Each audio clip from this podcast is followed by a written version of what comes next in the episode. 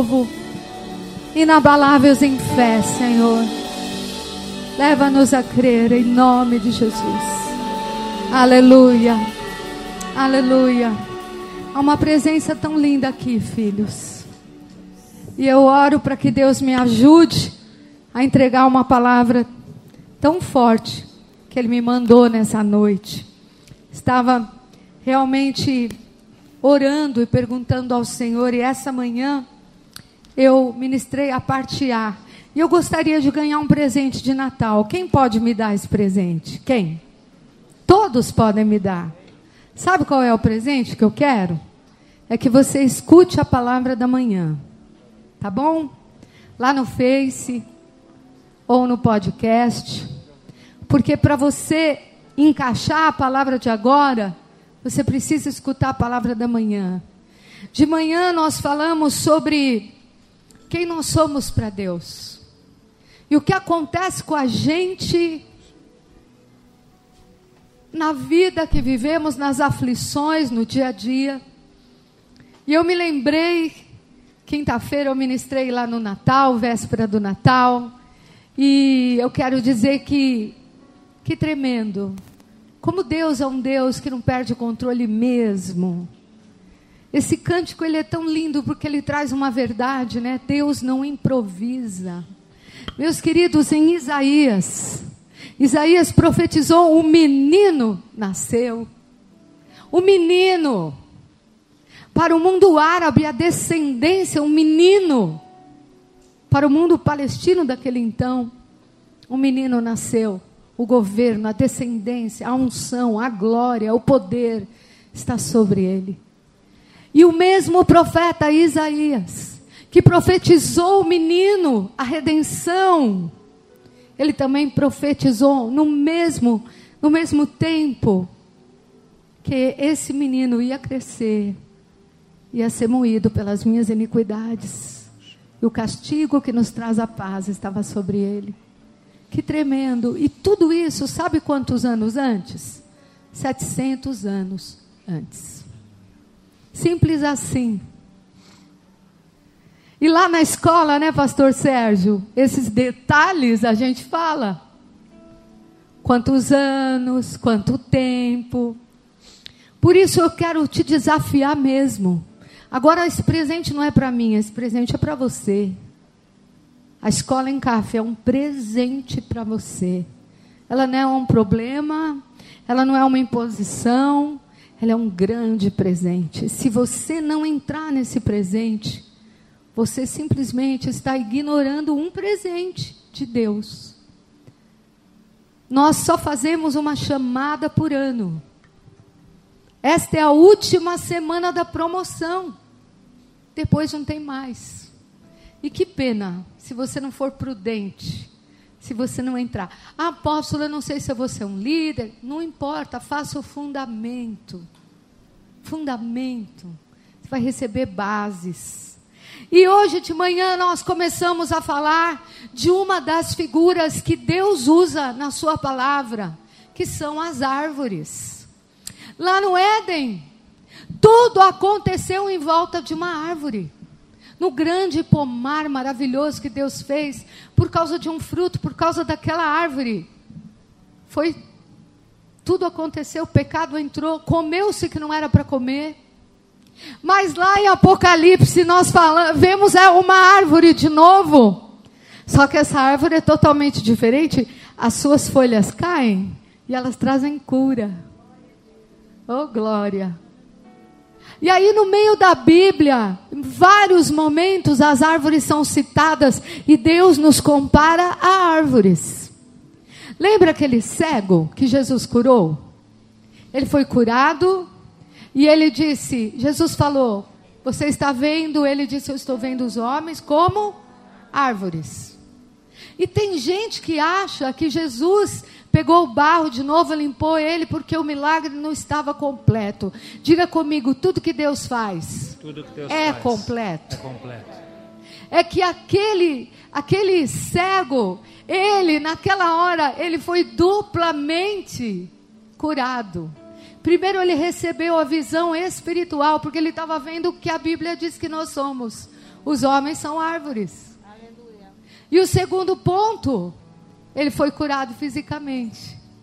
Diga comigo, Deus. Deus. Sempre. Sempre. Me cura. Me cura. Espiritualmente primeiro. Espiritualmente e primeiro. depois fisicamente. E depois fisicamente. Porque Deus sabe Porque que o Deus nosso corpo perece, mas o nosso espírito é eterno.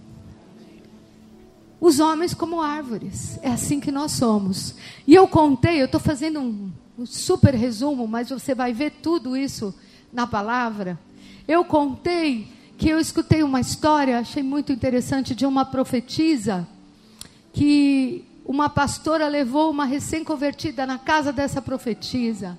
E quando ela chegou lá, essa profetisa olhou a mocinha recém-convertida e começou recalar, canta e começou a dizer: Eu estou vendo ramos e galhos saindo do seu nariz, dos seus olhos, das suas orelhas, e você não é mais você, você se está se tornando uma grande árvore e carregada de frutos. E o Senhor diz que até os teus dias findarem você vai dar muito fruto. Que tremenda visão. Esta mulher que contou esse testemunho diz que a amiga dela já tem 100 anos e ainda dá muito fruto. Oh! Se nós passássemos no scanner celestial, como seria a nossa foto? Eu não quero ser um pinheirinho de Natal, viu, pastora Lídia? Não. Pinheirinho, que alegria, lá, não. Eu não quero ser pinheirinho de Natal. A gente tem tanta polêmica com árvore de Natal e tudo, mas tem coisa mais séria do que isso, né, gente? Do que enfeitar uma árvore, pôr umas bolinhas. Se aquilo é uma decoração, legal. Se aquilo é uma idolatria, péssimo. Porque o filho de Deus e a filha de Deus sabe discernir o vil do precioso, né? Então, meus filhos, é, esse é um, só uma base do que nós vamos falar. E o Senhor me mostrou em visão nessa manhã e eu entendo que tudo que Ele mostra numa cafe é para todas as cafes. E Ele me mostrou um pulmão. Antes de eu pregar, Ele me mostrou um pulmão. E esse pulmão era sadio.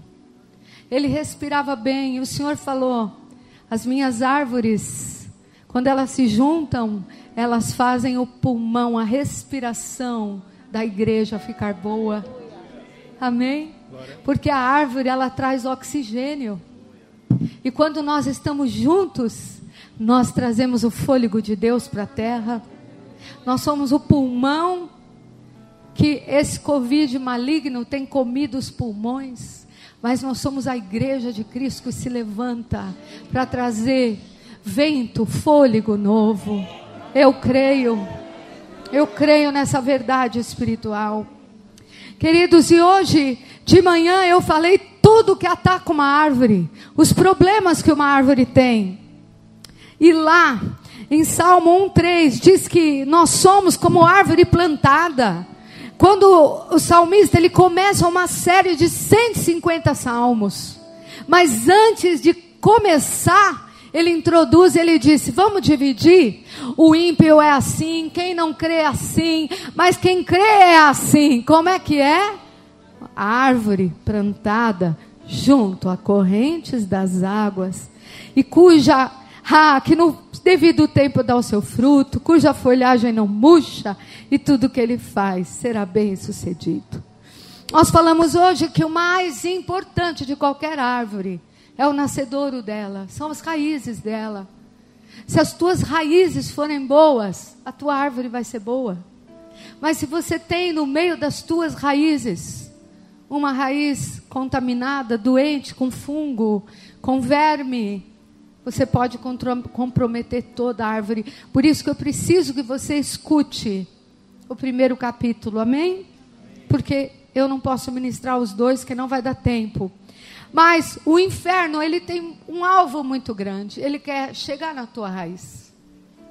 Ele quer destruir você, ele quer me destruir.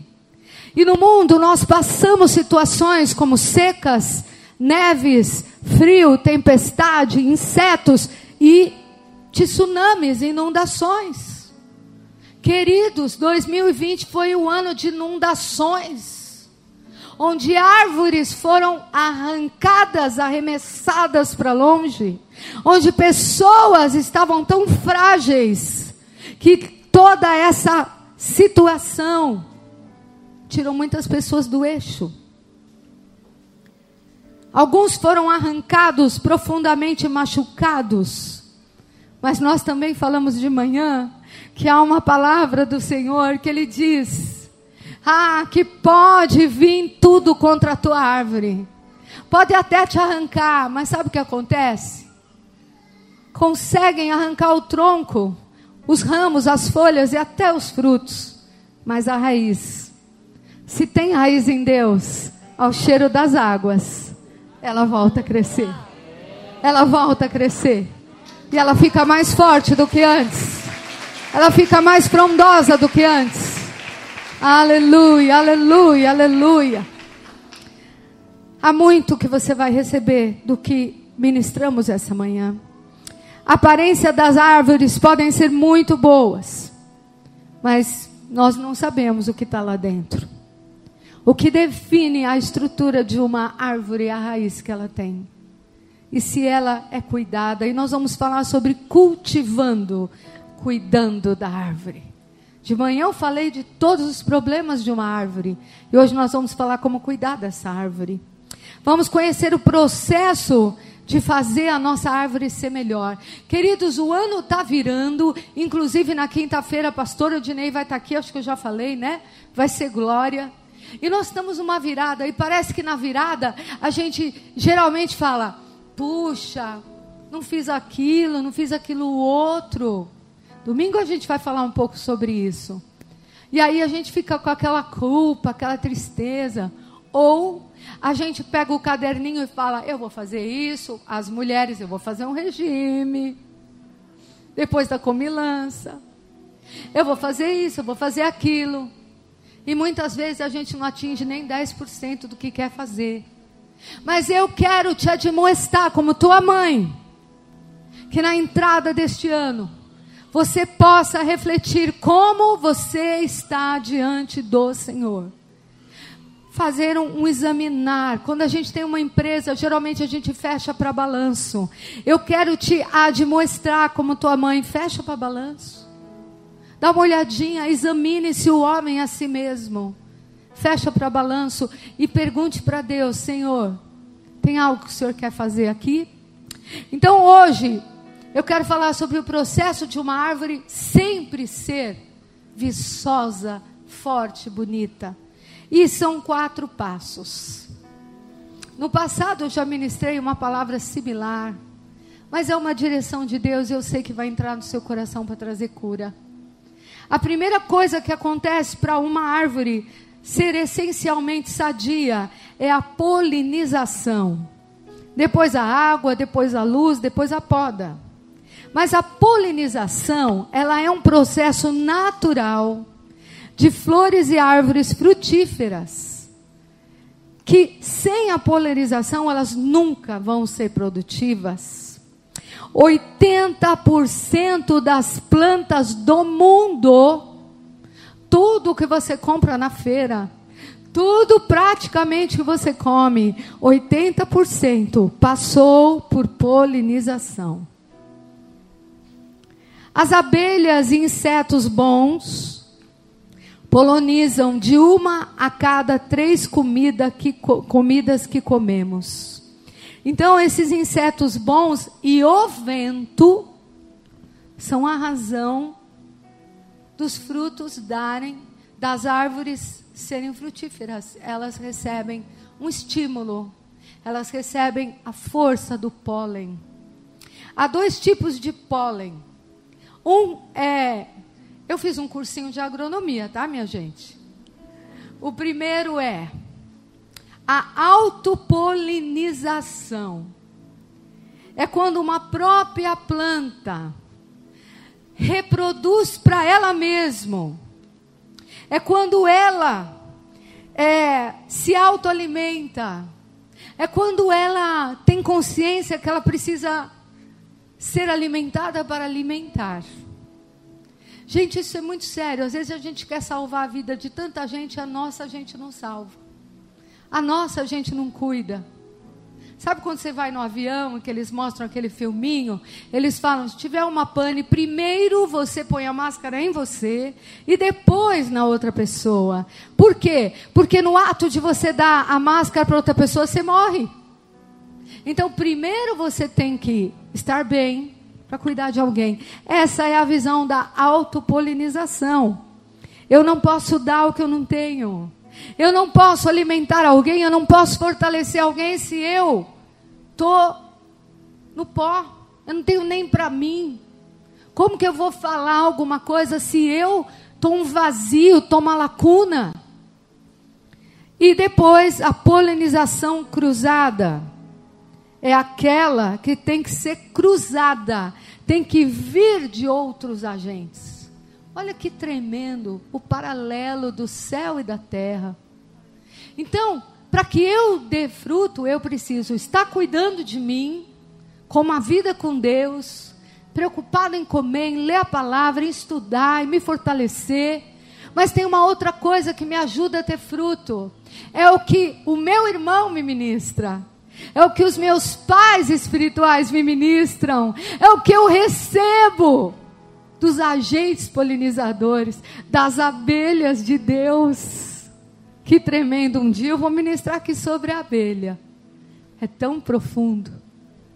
Deus tem usado tantas abelhas para te ministrar e me ministrar. E a gente acha que é normal, mas esse normal é que está fazendo você ficar de pé essa, essa live das seis da manhã, ah, eu vou ligar. Ah, tá, amém, glória a Deus. Tira isso da tua vida, para você ver. Você não para em pé. Ah, a live dos primogênitos. Ah, vou assistir de novo. Você acha que é algo comum, mas Deus está usando essas abelhas, esses líderes, para te levar pólen, para te levar vigor, para fazer com que você receba comunicação de fé. Aleluia! Isso espiritualmente quer dizer eu preciso de você e você precisa de mim. Diga isso para o seu irmão: eu preciso de você. Você precisa de mim. Preciso de vocês. A comunhão entre nós é esse pólen santo que eu jogo em você, você joga em mim. Aleluia. Assim é a vida cristã. E sabe quem é que faz isso? O vento. O vento. É o Espírito Santo que faz essa coisa boa chamada família da fé. Que faz a gente se comunicar em fé. É tão lindo nos apps, né? Nos milhares apps que nós temos aqui. Alguém precisa de oração, eu começo, eu declaro, eu profetizo, você é curado. Uh! Por essa o diabo não esperava. É tanta oração, é tanta, que, que a doença não aguenta nem meia hora. Tem que sair. Porque é pólen para lá e para cá, aleluia! É o Espírito Santo nos levando. Pastor Fred, Romanos 1, 12. Aleluia. Romanos 1, versículo 12. Isto é, para que em vossa companhia, reciprocamente, nos confortemos por intermédio da fé mútua, vossa e minha. Aleluia! Que lindo! Se edificava um ao outro. Quando você conversa com o teu irmão, ainda que agora é por zap, você está se edificando. Quando você toma um cafezinho, pelo menos com o apóstolo, a gente toma um cafezinho todo dia, né? Dá vontade de entrar ali e falar: Eu quero essa bandeja para mim, eu quero essa xícara para mim. Mas por que, que ele está usando a figura do cafezinho? Talvez porque ele quer dizer que ele quer ter comunhão com você. E como teu pai, ele está sempre jogando pólen na sua vida, dizendo: Estamos na mesa tomando um cafezinho e declarando que Jesus está na nossa mesa da comunhão. Aleluia. 1 Tessalonicenses 3, 2.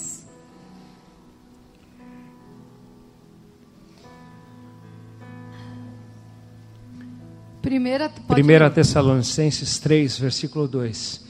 E enviamos nosso irmão Timóteo, ministro de Deus no Evangelho de Cristo, pura, é para, em benefício da vossa fé, confirmar-vos e exortar-vos. Olha só, Timóteo, ele era um, um recipiente de pólen de Paulo. Paulo estava preso, mas Timóteo não estava. Então ele falava: Timóteo, vai levar pólen naquela igreja, vai na outra, vai na outra e vai na outra. Aleluia. E veja o que aconteceu em 1 Tessalonicenses 3,6. Versículo 6. Agora, porém, com o regresso de Timóteo, vindo do vosso meio, trazendo-nos boas notícias da vossa fé e do vosso amor, e ainda de que sempre guardais grata lembrança de nós, desejando muito ver-nos, como aliás também nós a vós outros. Que lindo, gente. É o amor fraternal. É esse pólen que nos fortalece. Vocês não sabem como é importante para nós receber o seu carinho quando você responde a nós e quando nós podemos ministrar a você. Todos nós precisamos. Vamos falar do segundo ponto agora? A água. Você pode imaginar alguém de pé sem água? A água simplesmente é um nutriente do ecossistema. É o nutriente do ser humano. E uma árvore sem água. Uma pessoa sem água. Eu não sei se você sabe, mas a desidratação ela mata. A desidratação te deixa tonto, faz você desmaiar, faz você perder a noção de quem você é. É sério. O corpo entra em pane, os rins começam a, a, a, a ficar alucinados porque não tem mais água.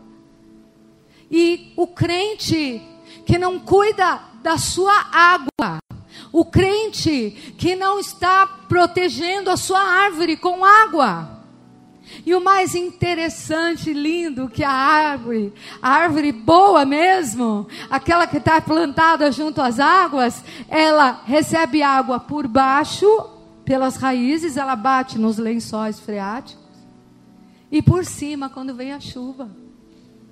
A árvore é rodeada de água, mas quando a árvore está debaixo de uma sombra errada, eu já quero te dizer que a única sombra que você pode estar debaixo é a sombra do onipotente. É a única. Porque as outras sombras são para te destruir e te matar. Uma árvore seca, ela vai morrer. O corpo humano precisa de dois terços de água. De 7 a 10 copos de água por dia. Aleluia. Eu tenho lá um aplicativo no meu celular que ele me lembra que eu tenho que beber água, mas eu, eu já estou quase que, que mandando este aplicativo para o inferno. Porque a mola. E aí eu começo a pensar na minha verdade, como eu bebo pouca água, né? Porque se ele me avisa e me incomoda, é porque está me cutucando. Deixa o aplicativo lá. Pode-se jejuar 40 dias, mas não pode-se ficar sem água 40 dias. A chuva é usada na Bíblia como um derramamento do Espírito.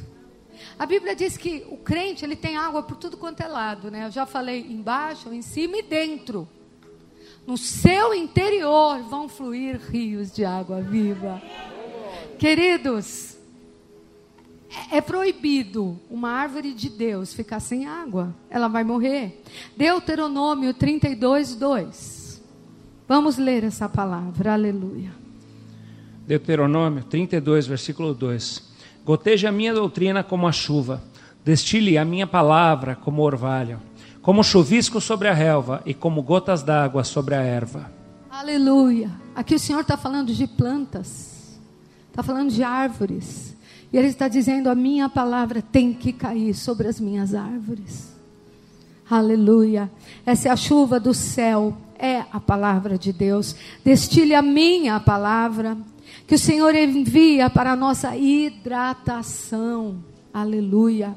Salmo 68, 9.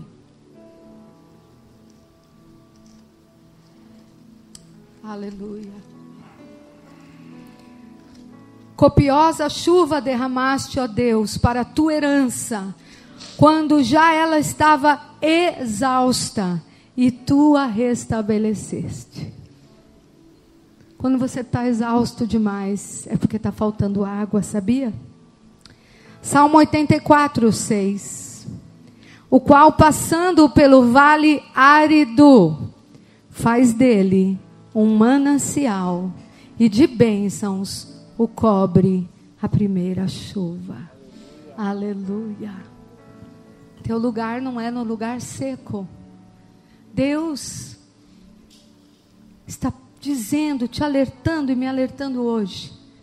Cuida da água que você tem que carregar. Tantos versículos falam sobre água, água derrama água, reverdece, traz de novo fruto por causa da água. Eu preciso de água, você precisa de água, a nossa raiz precisa de água. Nós precisamos de água. Água viva. Água viva que sai do trono de Deus águas através do que pregamos, águas através do que Deus nos traz. As águas de Deus, elas nos purificam. O profeta estava nadando no rio, e conforme ele avançava, aquelas águas iam tomando conta dele. O homem e a mulher de Deus tem que ser hidratado. Você já pegou um tronco de árvore que está bonito, mas você bate assim? É uma casca, uma casca seca. E dentro tem até inseto. É até bicho. Isso você vai ver na pregação de de manhã. Mas eu quero te dizer, quando você está hidratado, você não fica só bonito, você está forte também. Você está renovado também. Aleluia. Agora vamos falar da luz. A luz, queridos, é tudo na vida da árvore. Eu estava nesse, nesse estudar dessa palavra, eu estava prescrutando e estudando e vendo o mundo natural, e eu estava vindo agrônomos dizendo que é um absurdo plantar qualquer tipo de planta, ou principalmente uma árvore, num lugar que não bata sol. É simplesmente um crime para aquela planta. Eu quero te dizer que o sol, a luz do Senhor, significa a verdade dele, a luz do Senhor.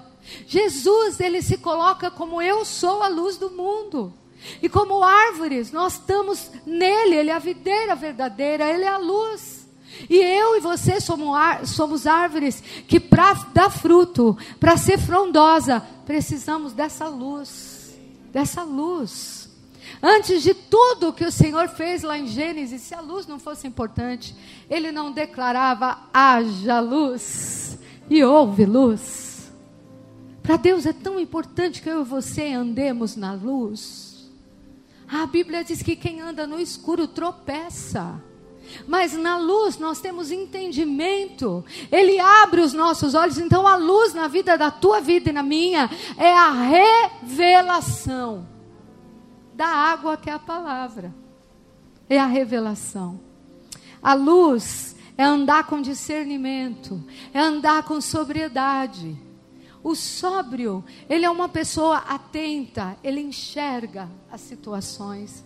Por isso o Senhor falou: não durmam, sede sóbrios. Quem está dormindo está no escuro.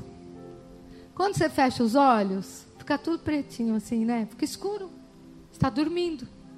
Mas o Senhor diz: cuidado, espiritualmente, não durma, continue sóbrio, porque você é da luz. 2 Pedro 1, 8. 2 Pedro 1, versículo 8. Porque estas coisas, existindo em vós, em vós aumentando, fazem com que não sejais nem inativos, nem infrutuosos no pleno conhecimento do nosso Senhor Jesus Cristo. Pode ler o 9 e o 10, por favor.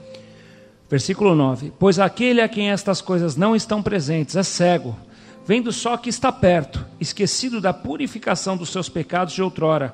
Por isso, irmãos, procurai com diligência cada vez maior confirmar a vossa vocação e eleição, porquanto procedendo assim não tropeçareis em tempo algum. Olha só, o Senhor está dizendo que há árvores cegas árvores que estão tropeçando, árvores que estão sem razão, não tem revelação, não tem entendimento. E é muito sério. Nós temos um chamado. Deus nos colocou olhos físicos e também olhos espirituais. E temos que receber luz, abrir e ver o que Ele está nos falando. Sem luz, sem a luz, uma árvore não aquece o fruto. Se ela não aquece o fruto, o fruto não desenvolve a maturidade dele. Hoje de manhã eu falei sobre o fruto congelado. É tão bonito ver aquela árvore na neve. Ai, que bonita essa árvore. Mas dá uma dentada no fruto dessa árvore. Você vai ter uma neuralgia daquelas.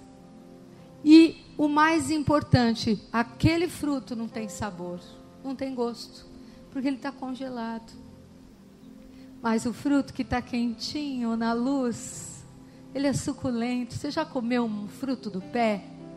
Ai, que delícia! Ele é suculento. A sombra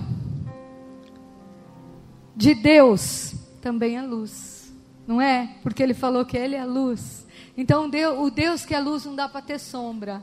Então, ele é a única sombra que você pode ficar. Porque até a sombra dele ilumina. Aleluia. O sol é vital para essa árvore, mas é muito importante mesmo. Na vida natural, sem sol, não é possível que uma planta cresça. Há uma regra básica para qualquer espécie. É claro que tem umas que precisam de mais luz, outras precisam de menos, mas todas precisam de luz, senão elas não crescem. Esse processo, gente, da luz na planta, na árvore, chama-se fotossíntese. É um outro detalhe em relação à direção dessas plantas. E para se ter uma ideia da importância da luz solar, eu não sei se você sabia, mas a planta só cresce na direção da luz. Então, essa fotossíntese, que é a luz que bate na árvore ou na planta, para que ela é, é, produza, fique bem e possa trazer calor e produzir o fruto, precisa estar tá focando nela. Por isso que quando você tem um vaso, geralmente você, quem entende de vaso fica virando o vaso. Já reparou isso? Qual é as mulheres aqui? E os homens também, que tem um vasinho lá em casa, vai virando, vai virando. Por quê? Porque se você não vira, esta árvore, essa plantinha vai ficar deformadinha. Só o lado que tem luz vai ficar bonito. Diga assim comigo: todas as áreas da minha vida. Todas as áreas da minha precisam vida. da luz do Senhor. Precisam da luz do Senhor. Ai, não, a área espiritual, não, a área financeira precisa de luz. A área de relacionamento, a área emocional precisa de luz. Senão você vai ser uma planta torta, esquisita e não vai dar fruto. Aleluia. E eu quero te dar uma outra dica. Quanto mais fraca é a luz, mais lento é o processo. Quanto mais forte é a luz, mais rápido o processo. Fica na luz. Fica em Jesus. Fica na fé. Fica. Fica exposto a Ele. Na presença dEle. Tenha tempo com Ele. Gente, eu fiz aqui um censo, um censo pessoal todos os filhos dessa casa que acompanham um compasso espiritual dessa casa terminaram o ano com muitas bênçãos para contar. Aleluia. Mas todos aqueles que se afastaram, que ficaram ali, arbustinho solitário no deserto, que ficaram vendo de longe o que acontecia, não tem muita coisa para contar. Talvez uma outra coisa. Mas você que ficou junto. Ah, eu estou escutando pessoas dizendo, pastora, esse foi o melhor ano da minha vida. Pastora, o Senhor mudou a minha sorte. Eu tenho um filho no Alphaville que ele era falidaço. Anos orando por ele. E de repente ele chega e fala, apóstola, que ano foi esse? Deus me virou. Sabe por quê? Porque ele não faltou um culto, ele estava numa live, ele estava em tudo, em tudo, em tudo, esse rostinho estava lá. Ou seu, esse like estava lá. Eu quero dizer que a gente não fica olhando isso, mas o Senhor está olhando isso. Ele está olhando o quanto você se expõe à luz e o quanto você vai para o quartinho escuro. Que tremendo! A revelação é em todos os ângulos. Jesus é a luz perfeita de Deus, Ele é a revelação do Pai para mim. Ele veio revelar o Pai para mim, aleluia.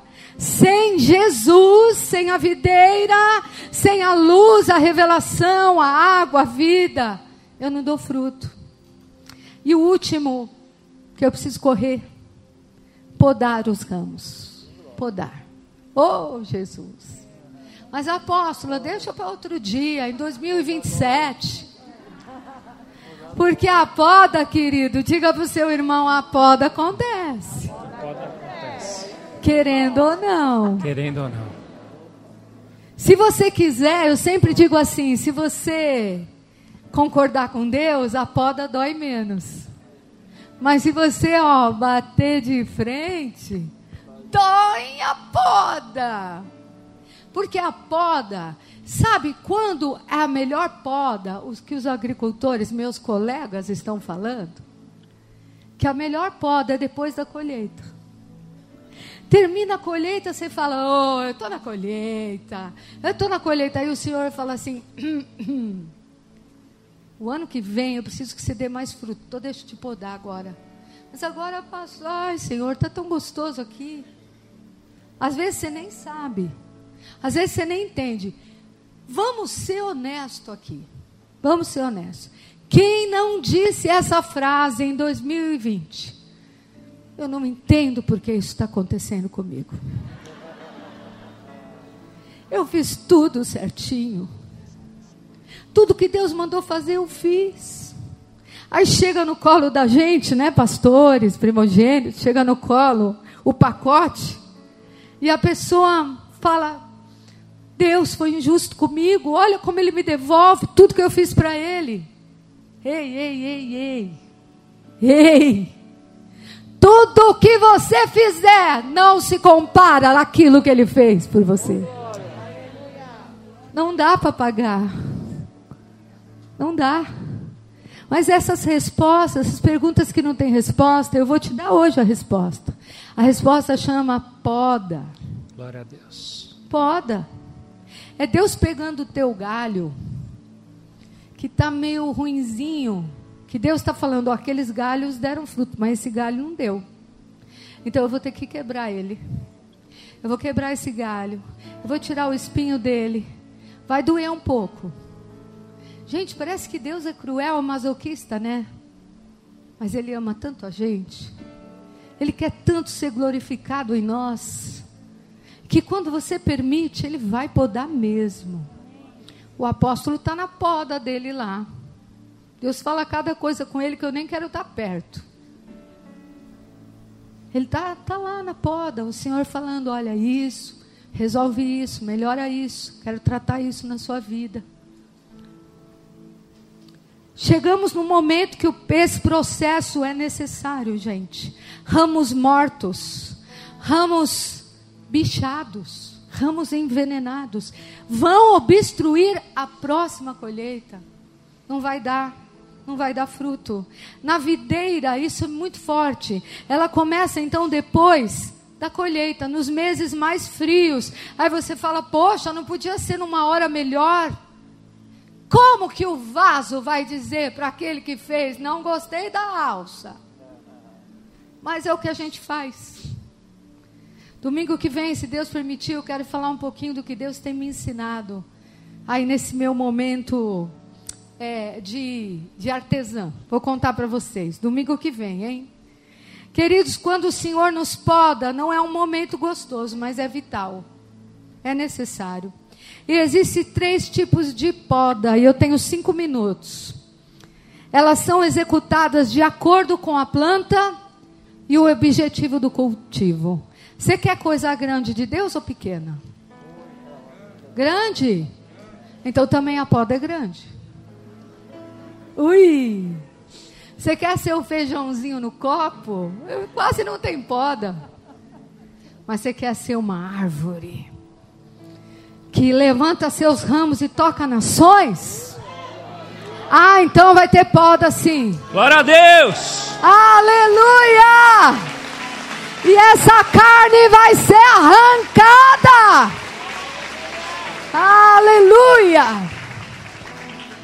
E eu achei uma coisa incrível nesse universo que tem três tipos de poda: poda para produção, poda para limpeza, poda para formação. E antes de eu vir aqui, eu fiquei sabendo que existe agora, update, a poda do rejuvenescimento. Deus santo. É o espada árvore. Olha assim, a poda da produção, o objetivo do agricultor quando ele vai podar. Eu vou podar esta árvore porque eu quero que ela produza. Ou eu vou podar esta árvore para limpar ela, ela está suja, ela está com ramo morto, ela não está bem. Ou eu vou podar ela porque eu preciso formar ela, ela não está pronta para gerar. Ou ela está cansadinha, ela está velhinha, eu preciso podar ela para dar rejuvenescimento para ela. Quantos motivos para Deus muitas vezes tratar com a gente? Deixa ele tratar, meu irmão, minha irmã. A poda de formação, ela, ela é feita na, no início do vegetal, no início daquela planta. E ela tem, ela, quando ela atinge um certo tamanho, ela precisa sofrer uma correção para que o rumo do crescimento dela não fique torto. Ai, Deus. É muito forte essa palavra, né, pastora Célia? É forte. E a Encaf, de novo a Encaf, ó, isso aqui não é artimanha não, mas é a verdade. A Encaf é aquela que vai te ajudar a você ser uma planta que se desenvolve com a poda certa. É a poda do desenvolvimento, você precisa dela. Foi tirado de você, muitas vezes, a escola dominical. Foi tirado de você a didática de ler a Bíblia. E a nossa escola, ela quer pagar esse preço. Ela está com você para isso, para te ensinar as Escrituras. Quando você é um líder, você precisa de outro líder. Você precisa de um discipulador. Você precisa de alguém que te observe por fora. Porque a poda, eu não posso me autopodar. Eu não posso. Eu preciso de alguém que me pode. Eu preciso de uma autoridade sobre a minha vida que vai me podar lá no cedro. Lá no, nos grupos, debaixo de autoridade. Existe poda maior do que você ter uma autoridade sobre você? Quando você presta contas. Tem gente que fala: a vida é minha, não vou falar nada, não vou dizer nada. Então você é uma árvorezinha. Você é uma hortelãzinha que não quer fazer nada grande na terra. Porque se você quiser fazer algo grande na terra, você vai dizer: apóstolos, pastores, podem, podem inspecionar, podem olhar aí, ó. Não fique bravo quando a gente liga ou te procura ou fala: por que, que você não veio no culto? Você não veio no culto hoje. Já está pegando no meu pé. Ah, nós vamos pegar no teu pé e vamos mesmo. Porque senão Deus pega no nosso pé. Porque nós somos enviados de Deus para ser instrumentos dessa poda. E nós, quando a gente te traz na casa, quando a gente cuida de você, a gente está te ajudando a você não crescer torto. Aleluia. Quando eu quero ser mais, quando eu quero ser robusto em Deus, eu preciso de alguém me ajudando. É um trainee na minha vida é um, é um jardineiro de Deus que tem um pacto de amor comigo, que vai dizer: hum, não está prestando, vamos resolver isso? Poda da produção, o nome já explica. Ela avisa que você produza, então você já foi formado em Cristo. Mas, gente, eu vou te dizer que essa poda só vai parar quando Jesus voltar. Ai, nós somos apóstolos, nós já somos uma árvore que que é isso? A gente é mais podado que vocês. A gente não pode dar um passo em falso. A poda vem, vem direto do Pai. Não, não pense que eu não entendo o que eu estou falando para vocês, porque o Senhor trata com a gente. Aleluia. Gente, a coisa para nós é tão séria que uma música errada que a gente ouve, uh, a gente já não ouve. Mas eu quero dizer que a quem muito é dado, realmente muito se espera. E se você quer, almeja um ministério, excelente obra você almeja, mas excelente poda você terá. Poda da produção, para ficarmos melhores. Precisamos entender coisas para produzir coisas. Poda da limpeza é a modalidade que visa eliminar ramos mortos e secos. Faz com que a energia vital espiritual seja desperdiçada. Ah, apóstolo, eu não sei o que acontece, eu não sei, eu não prospero, eu dizimo, eu oferto. Aí a gente chega perto, a gente investiga e a gente vê que o negócio está meio tortinho, não é assim, não é dessa forma, é de vez em quando, não é constância, tantas coisas. Mas o reino espiritual, o Senhor responde à obediência. João 15, 2: Todo ramo que estando em mim não der fruto, ele corta, para que produza fruto, mais fruto ainda. Então, terminando essa palavra, filhos, a poda tem um tremendo poder de nos fazer recomeçar. Vamos ficar de pé? Quando o Senhor começa a te cortar e me cortar, na hora dói.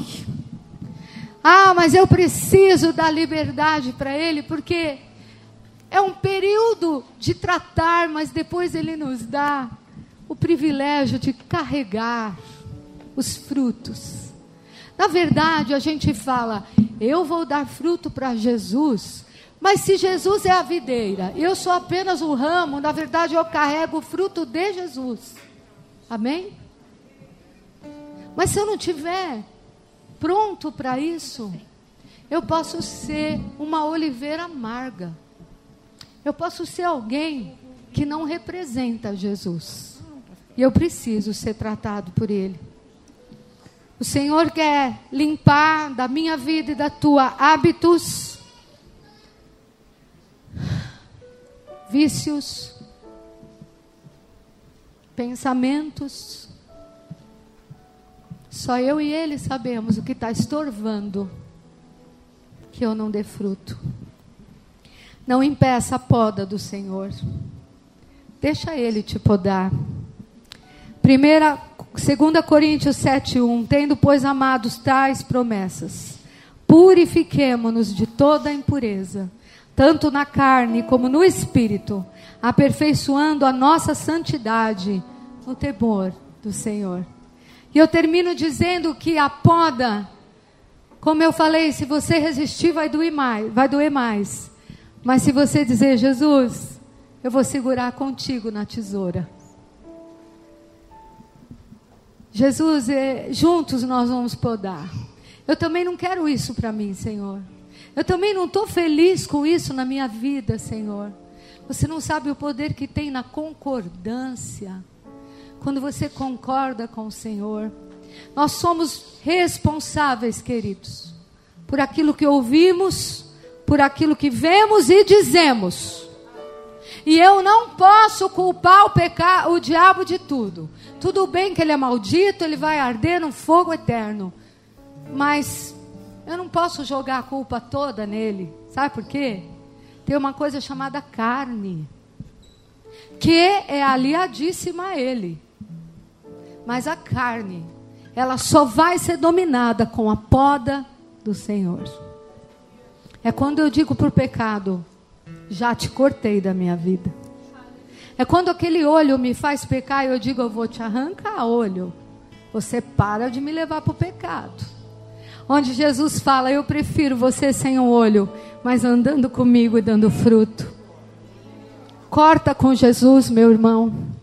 Corta com Jesus o que edifica. Talvez eu e você não tenhamos força para impedir a gente mesmo de fazer alguma coisa, mas o Senhor vai te dar essa força. E quando você se render a Jesus, hoje, eu concordo com a tua tesoura na minha vida. Pode cortar, Senhor, aquilo que não é bom, aquilo que vai ser estorvo. E Ele vai ter uma coisa linda para você. Eu preciso terminar com esse versículo, Números 17, 8. No dia seguinte, Moisés entrou na tenda do testemunho, e eis que a vara de Arão brotará, e terá inchado os gomos, produzirá flores, e dará amêndoas. Nas mãos de Deus, até um galho seco floresce. E eu quero te dizer: se você entrou aqui nessa noite dizendo eu não sou árvore, eu já sou só um galho seco, Ele está dizendo na minha mão. Eu te dou força e vigor para você ser alguém produtivo, alguém que dá rebentos, alguém que dá amêndoas.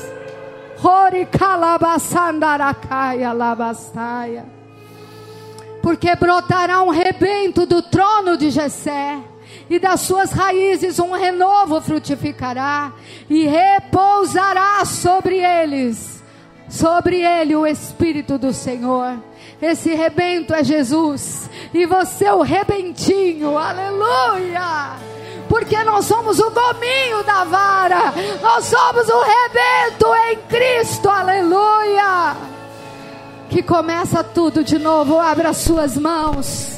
Nesse lugar tu és real, Senhor. Tu és real, Senhor. Pode limpar, Senhor. Ah, eu quero ser um polinizador de nações. Eu quero edificar meu irmão de perto e de longe. Eu quero a água, Senhor. Eu quero a luz. E eu quero também a correção.